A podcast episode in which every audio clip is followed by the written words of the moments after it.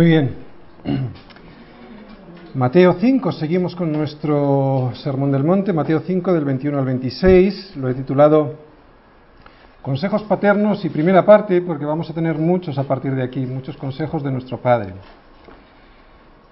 Semilla de Mostaza es una iglesia en la que creemos que el Evangelio tiene poder, que el Evangelio es poder de Dios para salvación, para todos aquellos que creen. ¿no? Por eso aquí se enseña la palabra de Dios, porque sabemos que tiene poder. Así que el primer paso para poder tener poder de lo alto es creer, ¿no? Sin creer, Dios nunca nos daría la posibilidad de conocer. Sin fe es imposible agradar a Dios porque es necesario que los que se acercan a Dios que le hay, ¿no? Y que es galardonador de los que le buscan, como nos dice el escritor de Hebreos. Así que el primer paso es creer para luego poder conocer.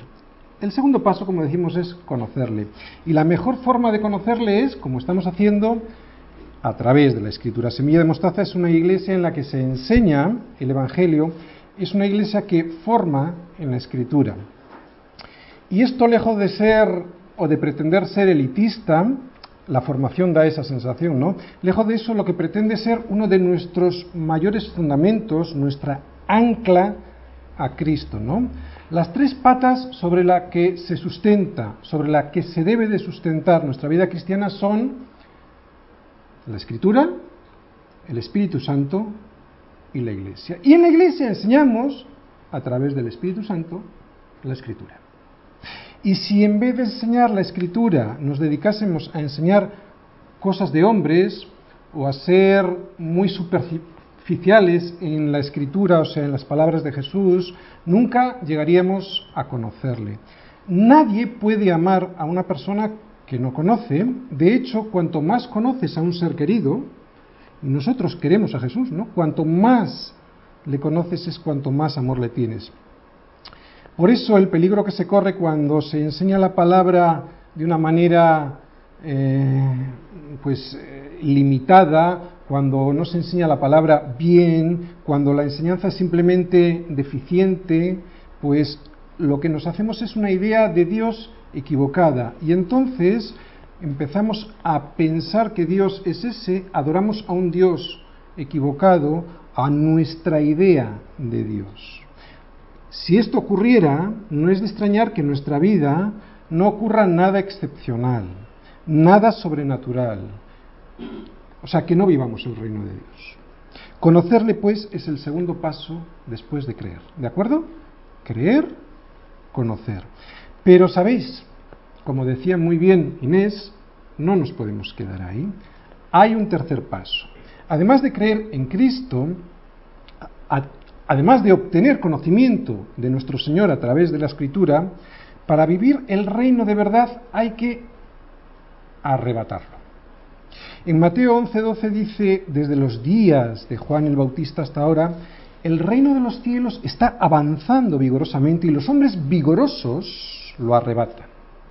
Esta versión que yo os he leído es un poco más correcta con el contexto y con las formas verbales del original.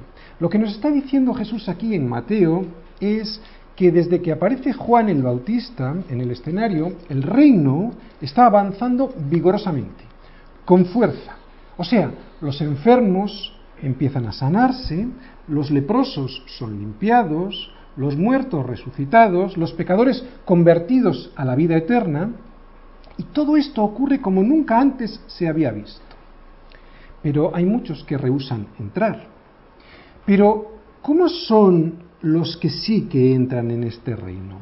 Los que entran, como nos dice Jesús, son hombres y mujeres vigorosos, fuertes, que se atreven a romper con la religión muerta, con las tradiciones establecidas que pudren la relación sincera y pura con Dios. Gente que se atreve a vivir la palabra de Dios y no solo a proclamarla, gente que arrebata el reino sin importarles el coste. Jesús nos dice que son estos individuos los que están tomando posesión del reino de Dios y que lo hacen ansiosamente con valentía. Lo arrebatan. La entrada en el reino exige esfuerzo, energía, diligencia. No vale quedarse sentado en el sofá de casa. Dice el Señor que hay que arrebatarlo porque Satanás es poderoso y astuto y, tiene ayudantes. ¿Y sabes cuál es el ayudante que más efectivo que tiene Satanás? El ayudante más efectivo que tiene Satanás es el propio corazón del ser humano. Esta es la quinta columna de Satanás. Quinta columna es una expresión que se originó en la Guerra Civil Española. Mm, un general que tenía varias divisiones antes de la entrada en la ciudad de Madrid debía tener cuatro columnas y decía que con la quinta columna iba a poder vencer. La quinta columna eran esos partidarios del régimen que estaban dentro de la ciudad y que le van a ayudar a vencer. La quinta columna está en nuestro corazón. Nunca conseguirás, nunca arrebatarás el reino de los cielos para tu vida, para tu familia. Y en mi caso, para la iglesia, para esta iglesia local, a través de decisiones que nunca se llegan a cumplir, decisiones vacilantes, de decisiones que se comprometen con el mundo, con un amigo, con un familiar, en vez de con Dios. El reino de los, el reino de los cielos es para hombres y mujeres fuertes. No es para vacilantes, ni para débiles, ni mucho menos para aquellos que intentan conciliar la luz con las tinieblas. Mira, muchos cristianos puede que sean salvos, pero si no arrebatan las promesas de Dios, esas promesas que Dios tiene para sus vidas, vivirán en un reino de los cielos de plástico de juguete, llenos de cadenas. Puede que posicionalmente esos cristianos sean salvos, o sea, que su posición delante de Dios sea la de ser una persona salva. Pero ni tienen el gozo, ni la alegría, ni las bendiciones del reino de Dios por falta de valentía. Creen en Dios, incluso creen a Dios, pero se abstienen de arrebatar sus promesas. Así que presta mucha atención porque para que puedas arrebatarlo de verdad, este reino, deberás conocer qué es lo que quieres arrebatar, no lo que te imaginas que tienes que arrebatar, eso que nos dice muchas veces la religión, y cuando hablo de religión estoy hablando de la religión evangélica, sino lo que tenemos que arrebatar son las palabras de Jesús, lo que Dios tiene para nosotros. Aquí nosotros predicamos a Cristo y el domingo pasado vimos la ley y la justicia, o sea, lo que tenía Cristo para decirnos sobre la ley y la justicia. Este domingo empezaremos una sección diferente dentro del Sermón del Monte, pero antes quisiera volver a leer los versículos del 17 al 20 de Mateo 5 porque quiero enlazar, al igual que hace Jesús, ¿no? Esta nueva sección que vamos a ver con lo que había dicho nuestro Señor sobre la ley y la justicia. Sobre todo, lo que nos dice sobre la justicia en comparación a cómo la entendían los escribas y los fariseos.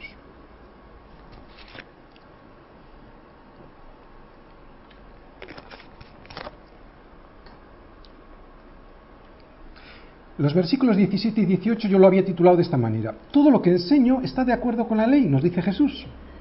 No penséis que he venido para abrogar la ley o los profetas, no he venido para abrogar, sino para cumplir.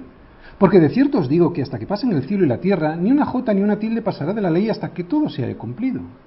Y luego vienen los siguientes versículos, ¿verdad? Y yo los titulaba de esta manera, todo lo que enseño está en desacuerdo con lo que dicen los escribas y fariseos. Y teníamos los versículos 19 y 20 que dicen, de manera que cualquiera que quebrante uno de estos mandamientos muy pequeños, y así enseña a los hombres, muy pequeños será llamado en el reino de los cielos, mas cualquiera que los haga y los enseñe, éste será llamado grande en el reino de los cielos. Versículo 20. Porque os digo que si vuestra justicia no fuese mayor que la de los escribas y fariseos, no entraréis en el reino de los cielos. ¿Qué quiere decir esto? ¿Quiénes son estos escribas y fariseos? Mirad, hay que recordar que los, escribas y fariseos eran en muchos sentidos las personas más importantes de Israel. Los escribas eran hombres que se dedicaban en exclusiva a estudiar, a explicar, a enseñar la ley. Eran las grandes autoridades de la ley de Dios. Dedicaban toda su vida a estudiarla y a ilustrarla. Y al dedicarse en exclusiva a esto, copiándola con mucho cuidado y con mucho esmero, todos los tenían en gran consideración. Y luego están los fariseos. Fariseos significa apartado, separado. Por lo tanto, eran hombres famosos por su, entre comillas, santidad. Eran personas que se consideraban a sí mismos diferentes, aparte del resto de las personas, aparte del resto de sus compatriotas, porque habían ideado un sistema muy complejo de explicación de la ley, ¿no? de ceremonias, de liturgias y sobre la ley, y eran muy rigurosos y muy extremos. Todas las reglas que habían establecido distaban mucho de lo que la ley decía, se excedían en este celo, ¿no? Y eh, la gente al verles, claro, pensaban que eran realmente santos. Por ejemplo, si os acordáis en Lucas 18, ¿no? cuando Jesús nos, nos, presenta al fariseo y al publicano que subían al templo a orar. ¿Os acordáis? El fariseo que decía que ayunaba dos veces por semana, ¿recordáis? Pero en el Antiguo Testamento no se nos dice nada de esto, no se nos dice que hubiera que ayunar dos veces a la semana. De hecho, lo que se nos dice es que se ayunara una vez al año. Los fariseos poco a poco habían elaborado una serie de normas que asfixiaban, que extorsionaban, si me apuras, la propia ley, ¿no? Y, y mandaban a los demás que ayunaran dos veces por semana en vez de una vez al año. Así que habían llegado a elaborar un código muy riguroso sobre la ley, pero era estrictamente litúrgico, ¿no? Y como consecuencia de ello, los fariseos eran tomados como modelos de virtud por sus compatriotas. Así que el, el, hombre normal, el que no era fariseo, pensaba de sí mismo que jamás podría llegar a ser como los escribas y fariseos. Para el pueblo eran personas excelentes y les veían como santos. Pero sin embargo, aquí en este versículo 20 Jesús nos dice que no, que esto no era así, ¿no? Empieza diciéndonos que Él había venido para cumplir la ley, no para abrogarla. Y también nos habla de la justicia y nos dice que si nuestra justicia no fuese mayor que la de estos super religiosos, no entraríamos en el reino de los cielos. ¿Cómo era esta justicia porque nos interesa saberlo para no entrar de esta manera con esta justicia, ¿no? ¿Cómo era esta, esta, justicia que según Jesús estaba deformada, que no nos valdría de nada? Pues de la siguiente manera, cuatro características que yo veo en la justicia que normalmente establecemos con la religión, la justicia de los hombres. La primera es que es una justicia externa, formal. Solo son formas, no hay esencia, no hay espíritu. Hoy vamos a hablar mucho de esto, del espíritu de la letra, ¿de acuerdo? Cumple con el rito, cumple con la letra, pero no con el espíritu de la ley.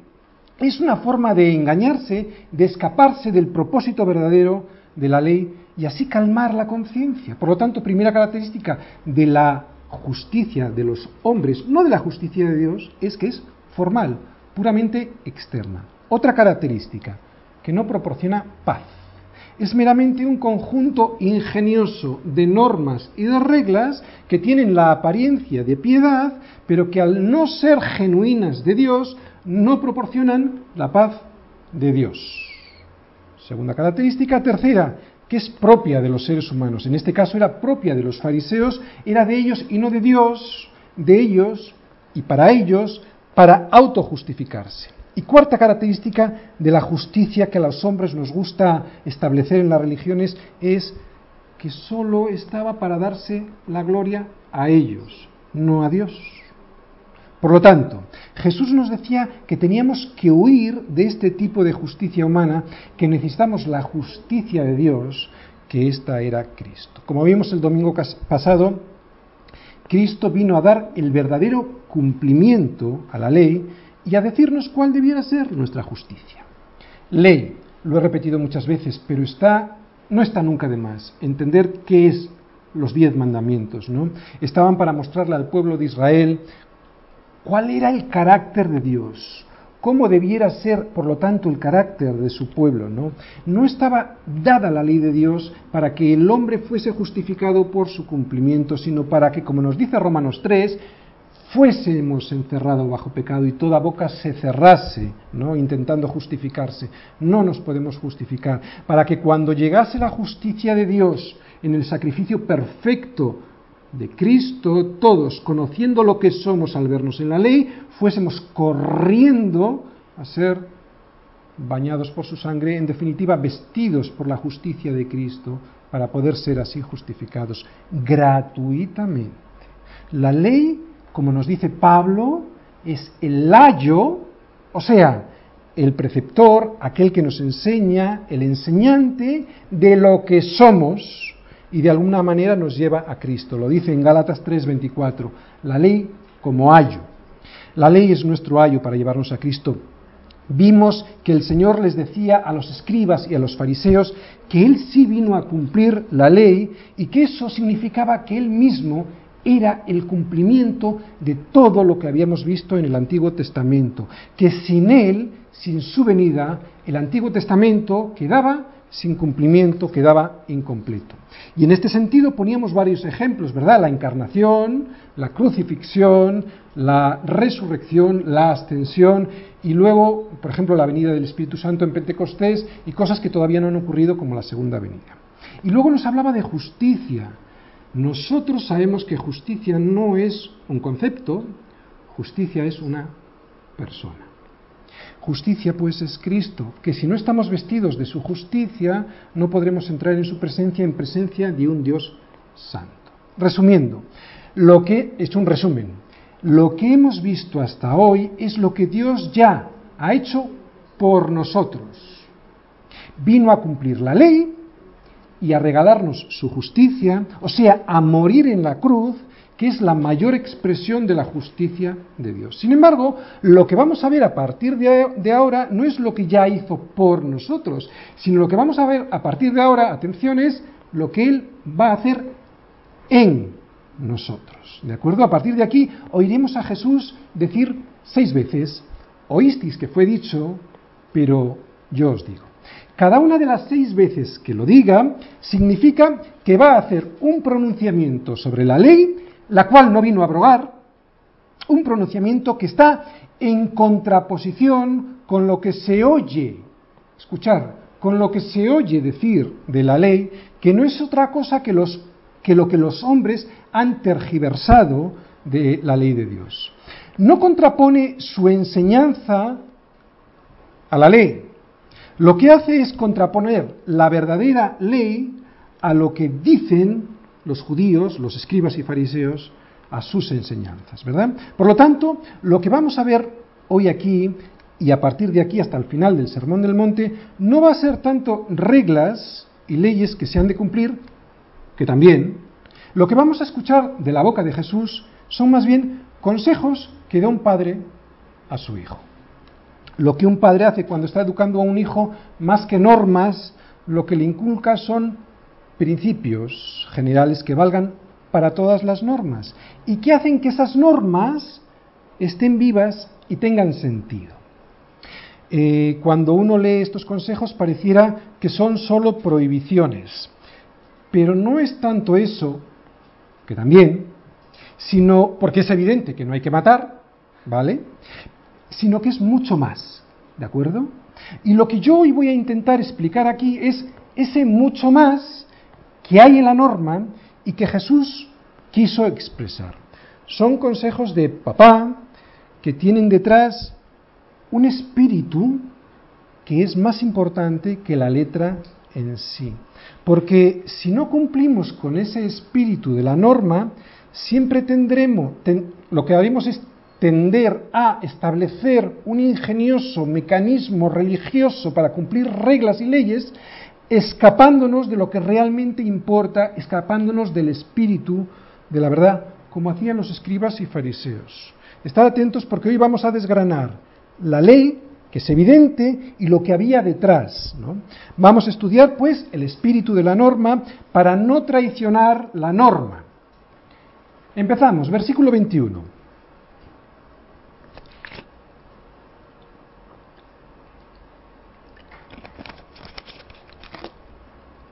Versículo 21.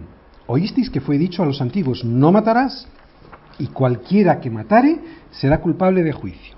Pero yo os digo que cualquiera que se enoje contra su hermano será culpable de juicio. Y cualquiera que diga necio a su hermano será culpable ante el concilio. Y cualquiera que le diga fatuo quedará expuesto al infierno de fuego. Por tanto, si traes tu ofrenda al altar y allí te acuerdas de que tu hermano tiene algo contra ti, deja allí tu ofrenda delante del altar y anda, reconcíliate primero con tu hermano y entonces ven y presenta tu ofrenda.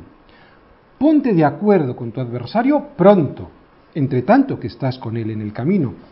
No sea que el adversario te entregue al juez y el juez al alguacil y seas echado en la cárcel. De cierto te digo que no saldrás de allí hasta que pagues el último cuadrante. Bien, lo primero que hace Jesús en este Sermón del Monte es describir, y esto lo hemos visto hasta aquí en esta serie de predicaciones, el carácter de los ciudadanos del reino de Dios. Las bienaventuranzas eran el carácter de los hijos de Dios. Después nos habló de los atributos más destacables, la sal, y la luz. Y cómo teníamos que mostrarlos durante todo el tiempo de forma natural y sin escondernos. Y al final nos dijo que Él no vino a abrogar la ley, sino a cumplirla, y que necesitábamos la justicia de Dios, no la de los hombres. Hemos visto pues carácter, sal y luz, y, perdón, eh, sal y luz y justicia y ley. Pero ahora en esta sección es diferente de lo anterior. Vamos a ver el espíritu de la letra. Ahora el Señor nos va a explicar la relación que tenemos nosotros, los ciudadanos del reino, la relación que debemos de tener con la ley. Oye, os habéis preguntado más de una vez, ¿hay que cumplirla? ¿No hay que cumplirla? Si hay que cumplirla, ¿cómo debemos de cumplirla? Bueno, pues el Señor nos lo va a explicar y lo va a hacer con una técnica, antítesis, ¿no? ¿Qué es la antítesis? La antítesis es una idea contrapuesta a otra oísteis que fue dicho, pero yo os digo. De hecho, aunque el Señor no siempre va a usar las mismas palabras, este, este sistema de la antítesis va a ser el que va a usar el Señor a partir de aquí hasta el final del capítulo 7. Comparar en antítesis lo que Él nos dice, o sea, la verdad de la ley, con lo que los hombres han elaborado. ¿De acuerdo? Es un sistema de enseñanza para que aprendamos no solo la letra, lo que Él dice en la letra, sino lo que Él quiere decir con su espíritu, ¿verdad? Por lo tanto, a partir de aquí el Señor nos va a dar seis afirmaciones muy concretas. La primera de las cuales es no matarás, pero luego veremos el adulterio, sobre el divorcio, sobre el juramento, etc. En todas ellas hay unos principios comunes. Y antes de entrar en el primer versículo, quiero deciros los principios comunes que vamos a ver en todas estas reglas que nos va a hablar el Señor. Primer principio, oísteis que fue dicho.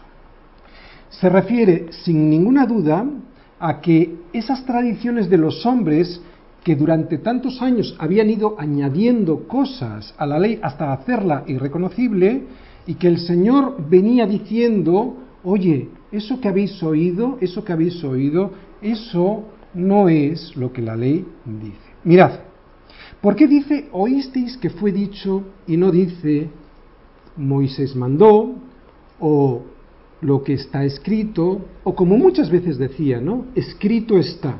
No dice eso. Dice oísteis que fue dicho. Vamos a saber ahora por qué. Yo me imagino a estos judíos escuchando al Señor muy sorprendidos, porque ellos no conocían las escrituras. A ellos les pasaba como a nuestros antepasados antes de la reforma protestante. Y en realidad, por ejemplo, en España también hasta hace muy poquitos años, ¿no? Las misas eran en latín y las escrituras también. Y todo lo que dijesen los curas iba a misa. Nunca mejor dicho, ¿no? Y se lo tenían que creer. Estos judíos tampoco conocían el hebreo, ellos hablaban en arameo debido a que lo perdieron, ¿no? Durante el cautiverio en Babilonia. Así que lo que estaba escrito se lo tenían que explicar los escribas. Con razón dice Jesús, oísteis que fue dicho, ellos no lo habían leído. Los escribas y fariseos le habían añadido a la ley sus propias interpretaciones y para esos judíos resultaba, los que escuchaban, les resultaba casi imposible separar lo que era realmente la ley de lo que era una interpretación de la ley. Segundo principio general que vamos a ver en todas estas normas del Señor. Pero yo os digo, El Señor no duda ni un solo instante en presentarse no como una autoridad, sino como la autoridad. Si Él hubiese dicho, la ley de Moisés decía, pero yo os digo, indicaría que corrige la ley de Moisés, ¿verdad? Pero no es así. Nos dice más bien lo siguiente, yo os doy la verdadera interpretación, no los escribas y fariseos. ¿Sabéis? Pero dice más. No solo la explica, no solo la interpreta, sino nos está diciendo de alguna manera que Él mismo es el autor de la ley. Pareciera como que nos dijera, mm, yo soy el que le di la ley a Moisés, ¿no? Por lo tanto, soy yo el que la puedo interpretar de verdad. ¿Por qué digo yo esto hoy aquí?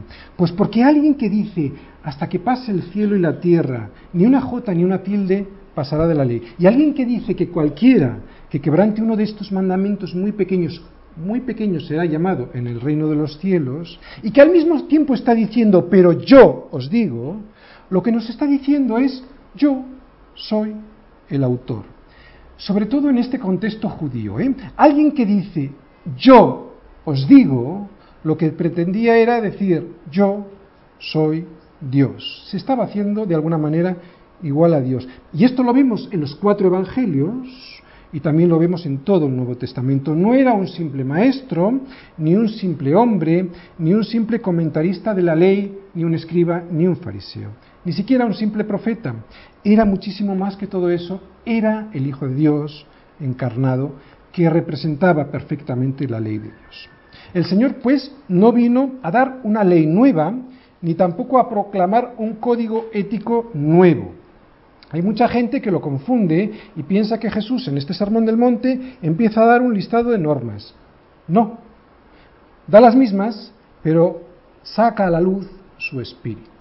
Sus palabras no pretenden ser un listado de leyes que ya estaban, sin más, ¿no? Este sermón en realidad lo que tiene de importante son unos principios, un estilo de vida basado en un carácter, en el carácter de Dios.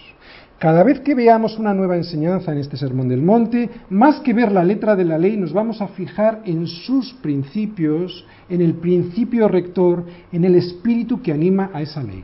Ahora igual no lo veis muy bien, pero esperar, tened paciencia y ya veréis cómo vamos entendiendo cada vez un poquito más. Las personas tenemos la tendencia a pensar que si nos ceñimos a unas reglas definidas y que si las seguimos todo va bien. Pero eso es lo fácil, ¿verdad? Aquí el Señor, más que unas reglas, que también nos va a dar unos principios. Y eso es lo que vamos a intentar descubrir hoy. Descubrir unos principios que están ilustrados por una verdad. Y en este primer caso lo que vamos a ver es la verdad de no matarás. Y el principio enseguida lo vamos a ver. Recordamos que el problema que tenían los fariseos y los escribas es que se concentraban solo y exclusivamente en la letra con exclusión total del espíritu. Los escribas y fariseos Creían que habían cumplido la ley a la perfección si no mataban. Pero Jesús les dice, eso no es así. No tenían en cuenta el espíritu por el cual Dios les había dado esa ley. Se estaban perdiendo lo más importante, se estaban perdiendo ese espíritu, se estaban perdiendo el carácter. Solo actuaban mecánicamente, sin amor ni justicia, lo hago y cumplo.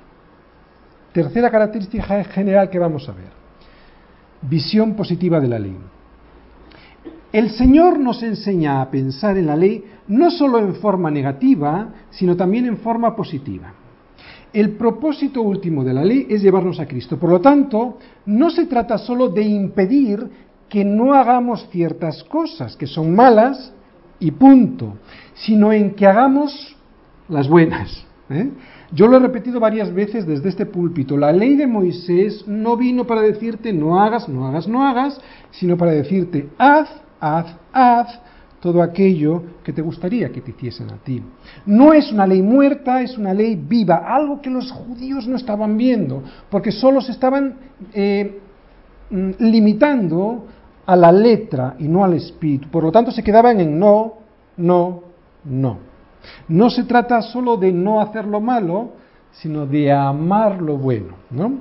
Uno puede no hacer lo malo sin tener el carácter de Cristo, como una norma, como una regla, como una imposición religiosa, como una obligación social, ¿no? De hecho, en eso consisten las leyes, ¿sí o no? Yo puedo cumplir este mandamiento de no matarás sin tener ninguna relación con Dios. Hay una regla, hay una norma, la cumplo, punto. Pues los judíos, según ellos, habían convertido la ley de Dios, que tenía un espíritu detrás, lo había convertido en simples normas jurídicas, que si se cumplían, punto, habían cumplido la ley. Y Jesús les viene a decir, esto no es así.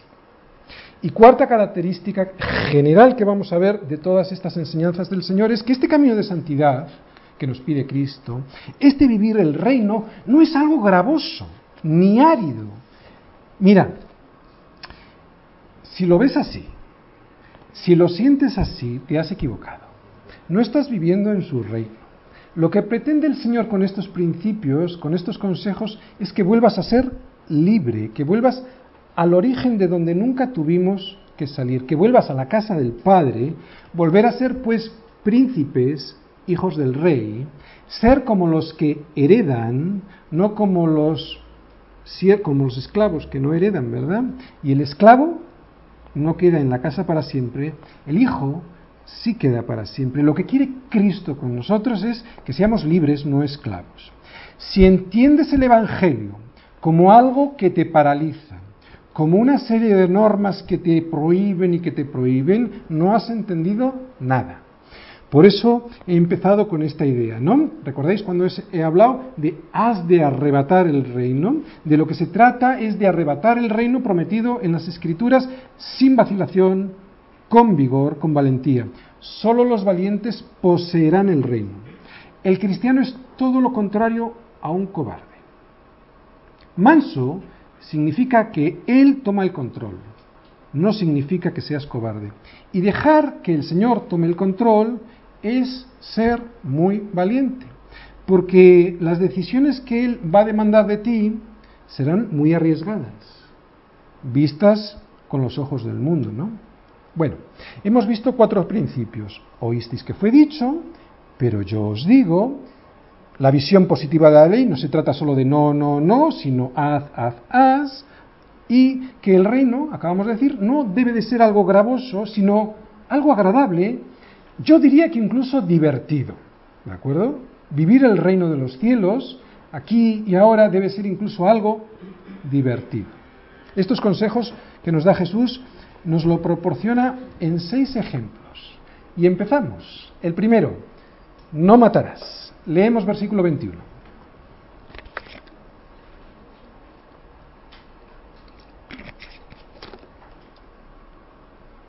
Oísteis que fue dicho a los antiguos, no matarás, y cualquiera que matare será culpable de juicio.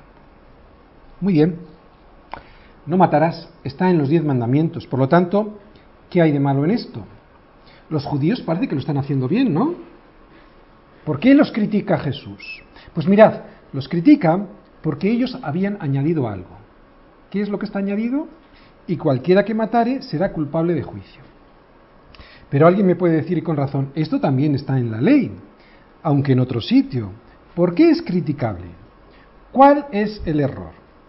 Pues que pusieron una, una norma junto a la otra, de manera que al poner que eres culpable de juicio, quitaron a la norma no matarás de todo su valor profundo y espiritual. Convirtieron una norma de Dios en una simple norma penal en un homicidio. Y es que no matarás es mucho más, más que un homicidio. Era todo un pronunciamiento de principios. Pretendía llegar mucho más allá del simple hecho físico del asesinato. Pretendía llegar al corazón mismo. Lo malo que hacían los judíos no era lo que decían, era lo que no decían, lo que se callaban.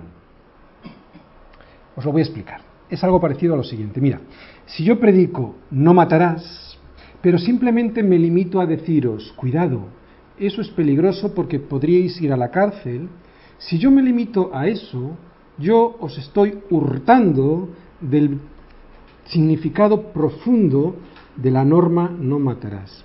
Estoy omitiendo el explicaros la causa y el origen del asesinato. ¿Cuál es el verdadero peligro que hay que evitar, ¿no?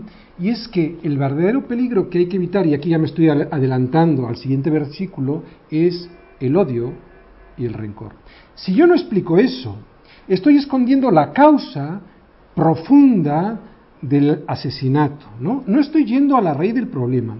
Y eso es lo que les pasaba a estos judíos. No lo que decían, que estaba bien, sino lo que no decían, lo que se callaban. El comienzo, la raíz del asesinato físico es el rencor y el odio. Y el castigo, nos dice Jesús, me vuelvo a adelantar al siguiente versículo, pero no importa, es el mismo. El castigo para el Señor es lo mismo. En el versículo 21, seguimos aquí, dice, cualquiera que matare será culpable de juicio. Seguimos en el mismo versículo. Juicio. Aquí esta palabra significa la corte local de justicia, no el juicio de Dios. ¿Qué se desprende de esto? Porque esto es lo que decían los judíos. Pues que los judíos enseñaban simplemente no debes matar, porque si lo haces, corres el peligro de que el magistrado civil te condene. Esta era su interpretación. Habían vaciado el mandamiento de su gran contenido espiritual y lo habían reducido a una simple norma penal, al homicidio, y además no hablaban nada, no mencionaban nada del juicio de Dios. Parece que solo les importaba el juicio de los hombres, la corte local, ¿no? Lo habían convertido en algo pues puramente legal. Ellos estaban enseñando que si alguien cometía un asesinato era desde luego algo muy grave, ¿no? Algo terrible, y que si eras hallado culpable debía ser penado. Ellos enseñaban que mientras no cometieses homicidios, físicamente hablando, todo iba bien. Y el mandamiento, no matarás, se estaba cumpliendo. Así que se decían ellos mismos, si no hay asesinatos en Israel, hemos cumplido la ley. Y de esta manera se olvidaban del principio importante, del principio rector de la norma que luego veremos en el siguiente versículo y que ya hemos adelantado, que es la ira contra el hermano. Antes de leer esto en el versículo 22, recordaremos no hace falta ir allí porque todos nos acordamos, el capítulo 4 de Génesis. El asesinato de Abel. ¿Por qué ocurrió este asesinato? Surgió de los celos de Caín. Ese fue el origen del odio que luego resultó en asesinato, una disputa familiar. Y esto los judíos lo sabían, no solo por Génesis 4, sino por Proverbios, Eclesiastés, Job y en más sitios de la Escritura. Vamos a pasar al versículo 22. Pero yo os digo que cualquiera que se enoje contra su hermano será culpable de juicio, y cualquiera que diga necio a su hermano será culpable ante el concilio, y cualquiera que le diga fatuo quedará expuesto al infierno de fuego.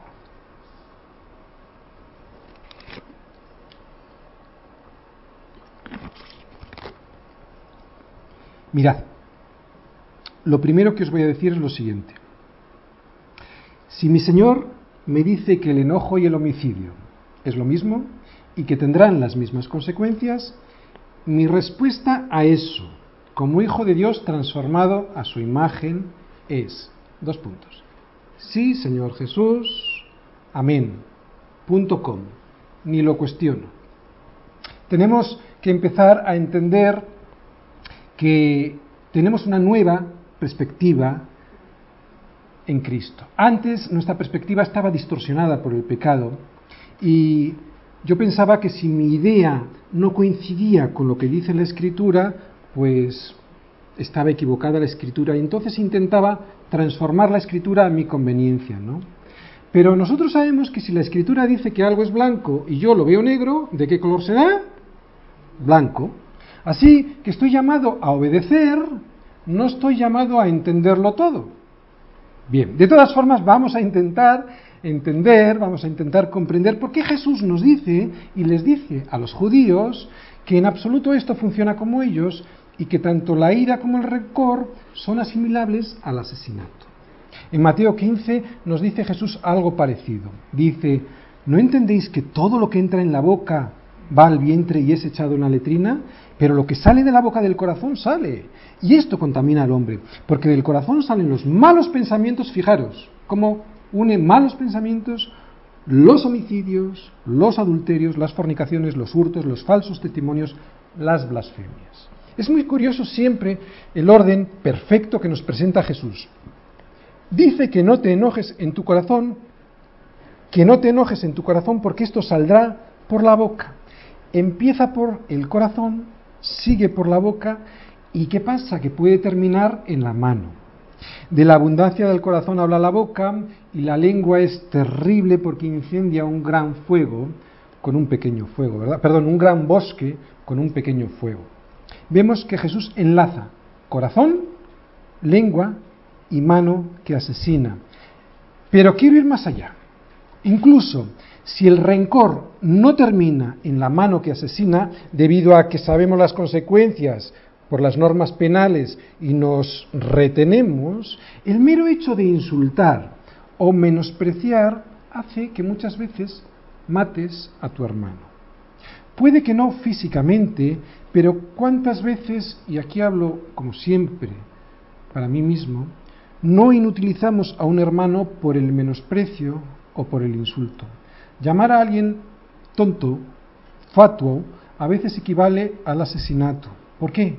porque hemos anulado a esa persona probablemente para siempre en todos sus dones. La cuestión es que los judíos habían limitado, habían restringido de tal modo la ley que de hecho ya no era la ley de Dios, no expresa ni transmite el espíritu que Dios tenía en su mente. Cuando Dios la dictó, evidentemente pensó en que no había que matar, eso es evidente, pero había un principio detrás mucho más poderoso, y es el que Jesús en este Sermón del Monte intenta desgranarnos. Este principio poderoso del no matarás era evitar la ira contra el hermano. La verdadera forma de entender no matarás, nos dice Jesús, es esta. Cualquiera que se enoje contra su hermano será culpable de juicio. No les hagas caso a estos escribas y fariseos, para Dios es tan importante el enojo como el asesinato en sí, y el juicio es igual para el enojo como para el asesinato. Así que, según el consejo de mi papá, odiar o enojarse contra alguien, pero sobre todo contra un hermano, es culpable, eres culpable, soy culpable de algo que delante de Dios es igual al homicidio. Y dice más, porque no solo habla de odio o de enojo, dice que incluso si muestras desprecio serás culpable de juicio delante de Dios. Para Dios destruir a alguien mediante críticas, difamar a alguien es igual a matarle y el juicio será el mismo. Jesús les dice, nos dice, ¿no? No creas que porque no has cometido asesinato físicamente ya has cumplido la ley. Si albergas odio en tu corazón, si muestras ira a un hermano, tendrás un juicio y serás hallado culpable. Y de hecho el mismo odio ya es en sí una condena, ¿no? Hay pocas cosas, yo creo que algo, todos hemos experimentado algo esto alguna vez, ¿verdad? Pocas cosas hay más destructivas para el corazón del ser humano que estar viviendo en el odio en el rencor, en la persecución permanente hacia un hermano. Esto te hace morir en vida, ¿no? Te hace estar muerto sin que todavía te hayan enterrado. Pero el consejo de nuestro Padre es más amplio todavía. Nos da un aspecto positivo. ¿Recordáis uno de los principios generales que yo os decía de, estas, de este espíritu de la ley del Señor? Que no viéramos las normas solo como algo negativo, sino como algo positivo, pues aquí viene lo positivo. O sea, no solo se restringe a no matarás, sino, vamos a leer, por tanto, si traes tu ofrenda al altar, versículo 23, ¿no? Si traes tu ofrenda al altar y allí te acuerdas de que tu hermano tiene algo contra ti, deja allí tu ofrenda delante del altar y anda, reconcíliate primero con tu hermano y entonces ven y presenta tu ofrenda. Ponte de acuerdo con tu adversario pronto, entre tanto que estás con él en el camino, no sea que el adversario te entregue al juez y el juez al, alguacil y seas echado en la cárcel. De cierto te digo que no saldrás de allí hasta que pagues el último cuadrante. O sea, que si ya hemos dejado entrar el odio en nuestro corazón, hay que evitar que ese odio se enquiste, ¿no? Hay que tomar medidas, ¿recordáis? Actitud positiva, no solo negativa, contra esa situación. Y atención, Atención, es importante. No se trata de eliminar un mal con un bien, sino de ir a la raíz del problema. Esto es importante, lo voy a volver a explicar. ¿Qué quiero decir con esto de que no se trata de eliminar el mal con un bien? Porque a veces los religiosos, y el ser humano es un ser muy religioso, intentamos compensar una cosa con otra, ¿no? Pensamos que haciendo un bien compensamos un mal. Y el Señor en estos versículos, y si no leerlo bien, nos dice que esto no es así. ¿ah? Todos pensamos que siendo muy religiosos, y en esto, ser, consiste ser religioso, ¿eh? en hacer cosas buenas, eh, que intentamos remediar con un mal, con un bien, las cosas que hemos hecho mal, ¿no? Y nos dice que no. El consejo es no, hay que ir a la raíz del problema. No se trata de tapar, sino de arrancar el mal. No tapes el mal, arráncalo. Por eso, si en medio del culto a Dios, y eso es algo bueno, eso es hacer un bien, ¿no? ¿Te das cuenta que estás odiando a tu hermano? Ponle remedio porque tu culto no te vale para nada. Dios es santo y tan puro que si ve un corazón que está manchado por ese odio, por ese rencor, no te va ni a escuchar. No se puede estar en paz con Dios si no se está en paz con los hombres. Ya nos lo dice Pablo en Efesios, no, no se ponga el sol sobre vuestro enojo. ¿Qué quiere decir esto? Vaya, pues que no dejes que pase la noche, no el día, que no pase al día siguiente sin haber arreglado ese enojo que tienes contra un hermano, ¿no? ¿Entendemos ahora mejor lo que Jesús nos quiere decir con no matarás? Es mucho más amplio que una norma penal, ¿verdad? Ahora entendemos por qué Jesús nos dijo que no vino a abrogar la ley, sino a capacitarnos para cumplirla. Y que tampoco nos dijo, o mejor dicho, nos dijo que vino a cumplirla. ¿Por qué? Porque eso significaba que Él la cumplió en su plenitud, en su totalidad. Por eso podemos decir nosotros que el verdadero cumplimiento de la ley es Cristo, que Cristo es nuestra justicia. ¿Verdad? Amén. Vamos a orar. Señor, gracias por tu palabra, gracias por todas las cosas que tú siempre nos das.